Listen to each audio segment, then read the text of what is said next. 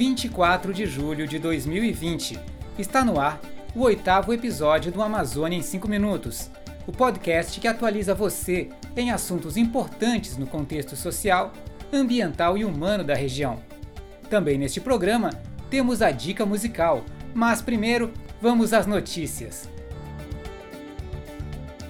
Em junho deste ano, o Partido Democrático Trabalhista fez uma denúncia contra o presidente Jair Bolsonaro no Tribunal Penal Internacional, acusando-o de crime contra a humanidade por sua postura no combate ao avanço da Covid-19. Bolsonaro é denunciado por contrariar recomendações da Organização Mundial da Saúde e do próprio Ministério da Saúde, colocando em risco a vida da população. O Tribunal Penal Internacional é uma corte permanente e independente que processa e julga indivíduos que cometem violações dos direitos humanos, como genocídios e crimes de guerra. Ela já julgou e condenou o ex-ditador líbio Muammar Gaddafi em 2011 e o ex-presidente do Sudão, Omar al-Bashir, em 2008, acusado de genocídio por crimes cometidos na região de Darfur. Para Silvia Steiner, brasileira que já foi juíza do Tribunal Penal Internacional, o processo não tem muitas chances de ir adiante porque há generalidade na acusação.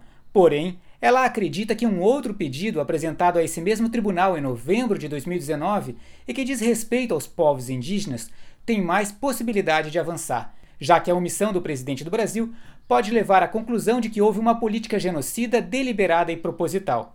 A denúncia, que foi protocolada em novembro, responsabiliza o presidente especificamente em violações contra os povos tradicionais, considerando que medidas propostas por Bolsonaro fortalecem e intensificam o um processo de genocídio das etnias indígenas no Brasil.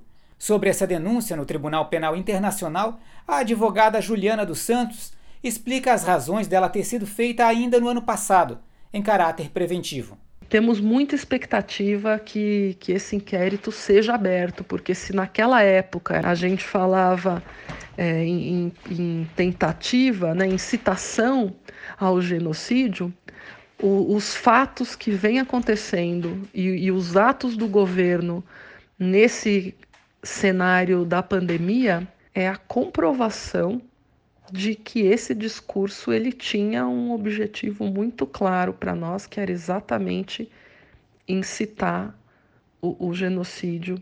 E isso fica muito evidente em algumas situações que aconteceram nesse momento, por exemplo, a decisão infralegal né, da Fundação Nacional do Índio, da FUNAI, que é o órgão do Poder Executivo, instrução normativa número 9, que de forma inconstitucional eximiu a FUNAI das suas responsabilidades com as terras indígenas ainda não homologadas. Os povos indígenas precisaram se organizar e ir ao legislativo para aprovar uma lei estabelecendo o plano emergencial para enfrentamento da Covid nos territórios indígenas. E o Bolsonaro, ao sancionar essa lei, veta os artigos que previam acesso das aldeias à água potável, materiais de higiene, leitos hospitalares, por exemplo, indicar um missionário para cuidar dos índios isolados, das tribos de índios isolados na Amazônia.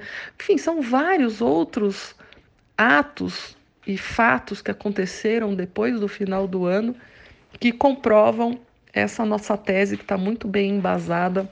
A advogada Juliana dos Santos é membro do Coletivo de Advogados em Direitos Humanos, que, juntamente com a Comissão Arnes, realizaram a petição no mês de novembro. Segundo essas entidades, o que sustenta a petição no Tribunal Internacional é uma série de ações, omissões e discursos do presidente.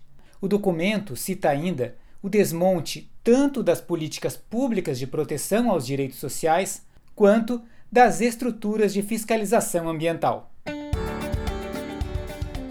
No site da revista Amazônia Latitude, o destaque desta semana é uma galeria de fotos que mostram tradições do povo Axaninca na aldeia Apiltia, localizada no Alto Juruá, estado do Acre. As fotografias foram realizadas por profissionais e alunos de uma oficina realizada na aldeia e que é parte da campanha de apoio às ações da etnia contra a disseminação da Covid-19. A área de ocupação dos Axaninca estende-se por um vasto território desde a região do Alto Juruá e da margem direita do rio Envira, no Brasil, até os Andes, no Peru. Os Axaninca, que vivem no Brasil, em sua maioria encontram-se na aldeia Apiltia, Preocupados com a pandemia da Covid-19, eles criaram a campanha A Xaninca pelos Povos da Floresta, numa parceria entre a Associação Apiltia e o Instituto Iorenka Tassorense. Por conta do rápido avanço do vírus na região, os Axaninca pretendem arrecadar doações para ajudar os povos da floresta no Alto Juruá.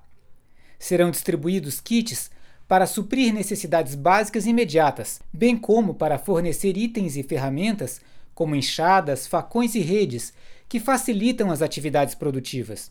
Com a distribuição dos kits, evita-se que as famílias precisem viajar para a cidade durante o pico de contágio para comprar produtos de primeira necessidade.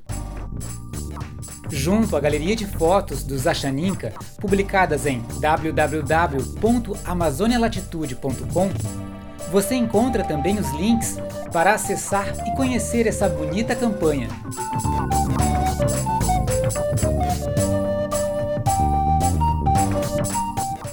Você está ouvindo Adeus Morena, um carimbó de Mestre Lucindo em uma versão com arranjos eletrônicos e a flauta doce de Fábio Cavalcante, que é a dica musical deste episódio. O compositor, produtor musical e instrumentista Fábio Cavalcante é natural de Belém, onde se graduou em música pela Universidade do Estado do Pará. Ele tem diversos álbuns gravados e atualmente publica suas músicas, como essa que você está ouvindo, no seu site fabiocavalcante.com e em plataformas digitais como Spotify e no YouTube. Fábio, além de compor para diversas formações instrumentais, como piano e música de câmara, vem se dedicando também às experiências com dispositivos eletrônicos, com samplers, sintetizadores e sequenciadores. E paralelo à sua criação musical, Fábio há mais de 20 anos pesquisa, resgata, grava e divulga artistas da cultura popular paraense. Com vocês, Fábio Cavalcante. Adeus, morena, meu amor, vou lhe deixar. Eu vou embora, vou brincar noutro lugar. Adeus, morena, meu amor, vou lhe deixar. Eu vou embora, vou brincar noutro lugar. Eu vou embora, morena, eu vou embora, morena, eu vou embora, meu amor, vou lhe deixar. Eu vou embora, morena, eu vou embora, morena, eu vou embora, vou brincar noutro lugar.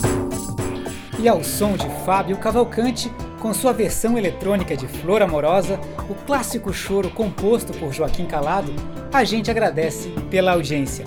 Amazônia em 5 Minutos é uma produção da Amazônia Latitude com a apresentação de Bob Barbosa.